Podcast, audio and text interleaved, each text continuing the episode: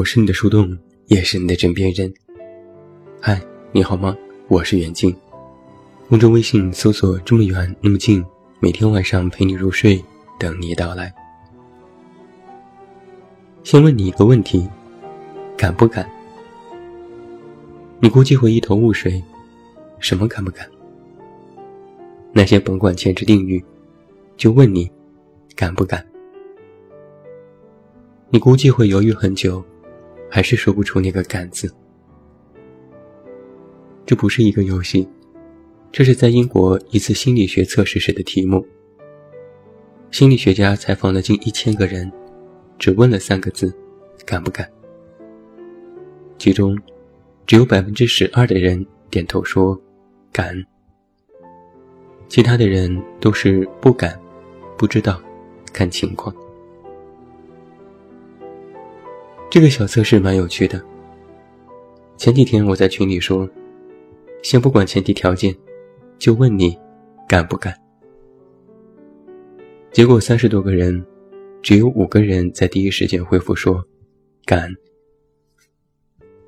有人说，当别人莫名其妙问起来敢不敢时，第一时间不是敢或者是不敢，而是在想什么事情，这个事情能不能做。看实际情况来定夺。也有人说，别人在问敢不敢时，第一念头就是不敢，就是这么怂。但是实际上啊，人在面对未知的东西时，的确就是怂的。这不是我们的懦弱，而是我们潜意识里的自我保护机制。在面对无法确保自我安全的情况之下。就会首先采取防守的姿态，不让自己受伤，那么就犹豫、踌躇，第一时间否定。那么问题来了，这个世界里有许多第一个吃螃蟹的人，小到各种事情的尝试，大到各行各业的开拓者，他们的勇气来自哪里？他们的敢，凭什么？我有一个前同事小文，虽然和他共事时间不长，但他给我的印象却很深。因为在他身上，一直有一股劲儿。我还记得在他面试的时候，我问他：“你期望自己将来可以做到什么层级呢？”这个面试题很常见，但却不好回答。回答的过于收敛，会让人觉得这个人没有职业理想。回答的过于异想天开，又会让人觉得这个人好高骛远。小文当时的回答是：“我希望公司可以认同我的价值，给予我肯定，我也会充分的给公司带来更多的可能性和回报。”当时我就觉得，这个姑娘说话真是滴水不漏。在她入职之后，第一次的工作安排会议。就有一个非常棘手的案子要进行修改，客户难缠，案子进展不顺，其他同事都是唯恐避之不及，但是小文却说：“不然我试试吧。”我好心提醒道：“这个案子恐怕新人接不了。”他说：“那你就再安排几位老同事，我们一起做。”其他同事私下也劝他。何必给自己找麻烦？这种事情明显就是吃力不讨好。可小文却微微一笑，他说：“但是工作总要有人做的呀。”那段时间，小文成为了公司里头号加班选手。有一次，我早晨非常早的到公司，无意中摸到小文工位上的台灯，发现还是温的，就可想而知。他又加班到了几点？不到一年，小文已经成为了团队的负责人之一，前途不可限量。可他在自己的事业上升期向我提出了辞职。他说：“要出国去深造，回家准备各种考试。”我劝他：“你现在工作已经很好，如果坚持下去，将来肯定能有更加宽广的天地。”要学习也可以边工作边进行。出国几年，如果再回来，说不定就没有这么好的职业环境了。万一失败了呢？小文说：“失败就失败了呀，没什么大不了的。”我暗示他：“你已经不是刚进入社会的年轻人了，还是要慎重啊。”小文郑重其事的点头：“我知道，但我已经决定了。”顿了顿，他又说：“其实哪怕失败了，我也没什么能输掉的。”小文离职之后，我们又招聘了另外一个女生，玉子。她和小文完全就是两种人。玉子在公司的存在感一直不是太强，属于非常典型的打安全牌的选手。你说他工作不努力，不，他很努力，每天早到晚走，安排的工作都能及时完成，质量也不错。你说他表现的多优秀，好像也不，他不能像小文那样给案子提出更多的新的建议，对创意的敏锐度也不高。有时我会和他简单的聊一聊，我说你要多看一点广告案例，琢磨一下创意。自己也写点小案子，对你有益处。栗子点头。后来就有一段时间，我就经常看到他有事没事捧着 iPad 看各种国外的广告，看广告创意的书籍。但是看来看去，工作收效却不大。玉子确实工作努力，勤勤恳恳，很少出错，也实在挑不出什么大的毛病。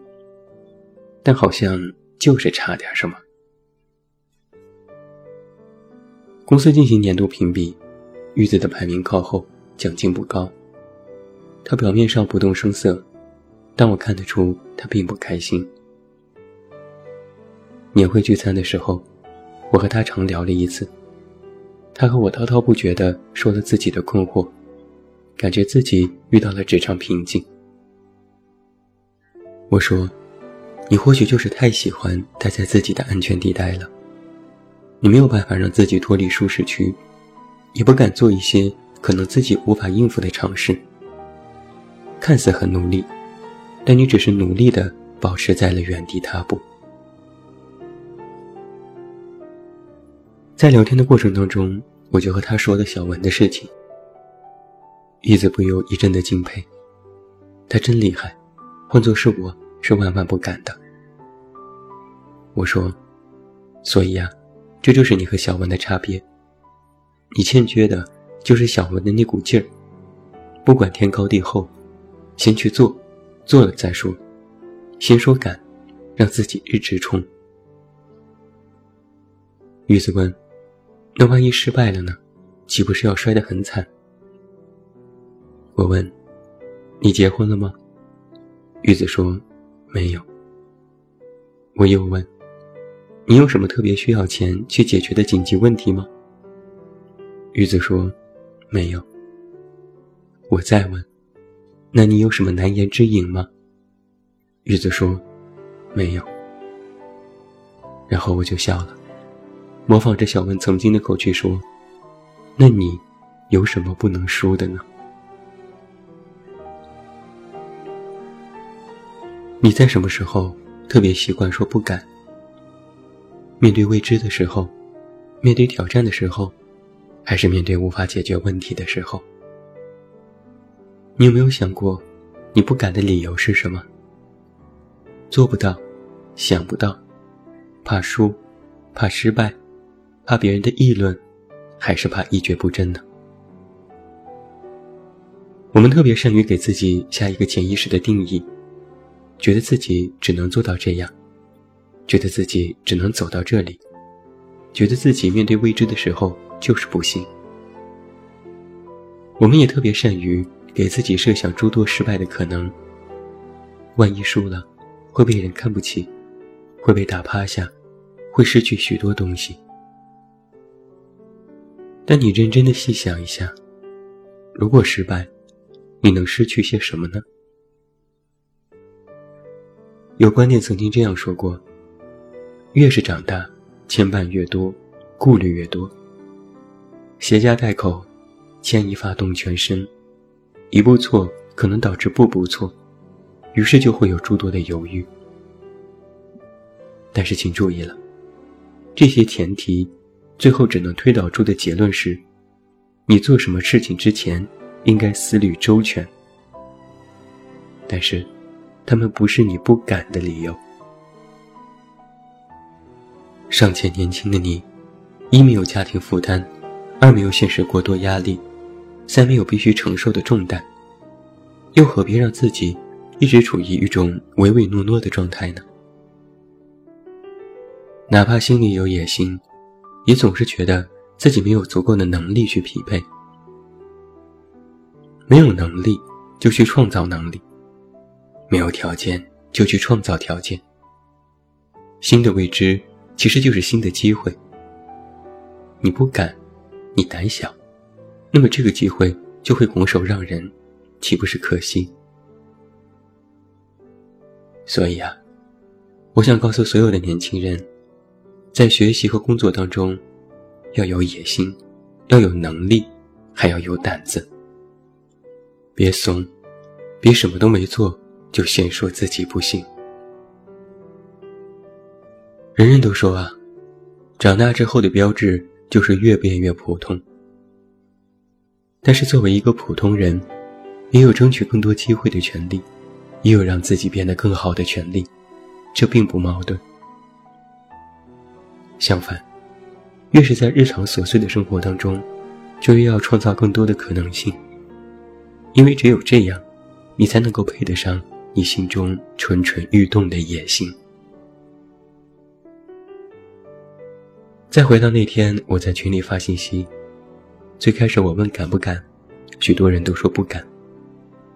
于是我又连续发问：敢不敢？不敢。敢不敢？不敢。敢不敢？嗯。敢不敢？敢。敢不敢？敢，希望到最后，你们都是这个答案。那最后祝你晚安，有一个好梦。也不要忘记来到公号远近零四一二，查看最新上线的远近有货。我是远近，我们明天再见。